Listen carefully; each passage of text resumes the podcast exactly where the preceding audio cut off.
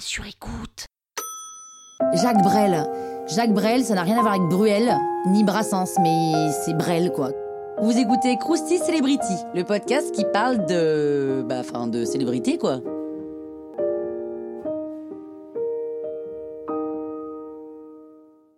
Jacques Brel, il galère entre 51 et 56, hein, flop après flop, ses disques n'intéressent personne, et non, sa vie n'est pas un long fleuve tranquille. Des professionnels du métier l'accusent d'ailleurs d'être laid, c'est un peu bizarre comme procès, mais bon.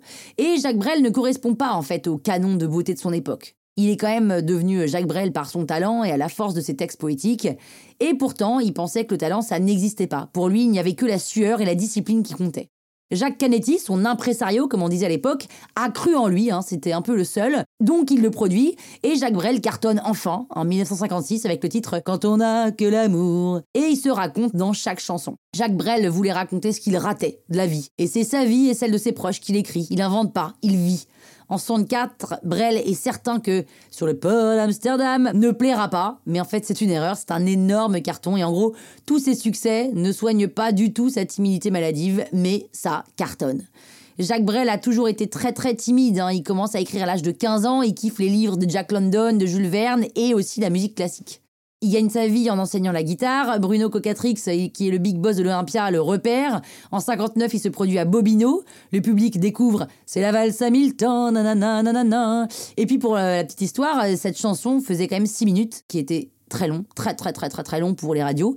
Mais pas de problème, Jacques Brel a la solution, il l'a accéléré. Et hop, trois minutes plus tard, encore un carton. Et Jacques Brel est marqué à vie aussi par la mort de ses parents. Ses poésies changent complètement, qui sont plus sombres, plus tristes, plus fortes. Et il écrit Ces gens-là en 1965 et il fait d'ailleurs sa dernière scène en 1967.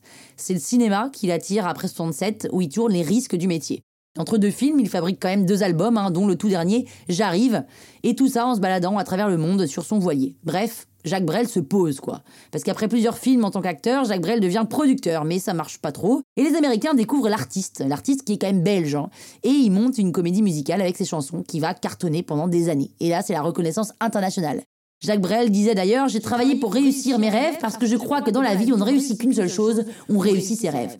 Jacques Brel, il avait peur tout le temps. Après une scène, pendant un film, après un film, il avait peut-être un peu trop de santé, disait-il.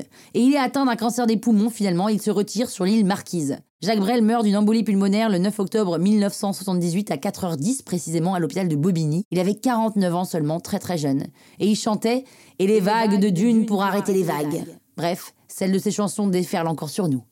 Oh Putain, mais qu'est-ce que je suis poète Croustille, hein? Toile sur écoute.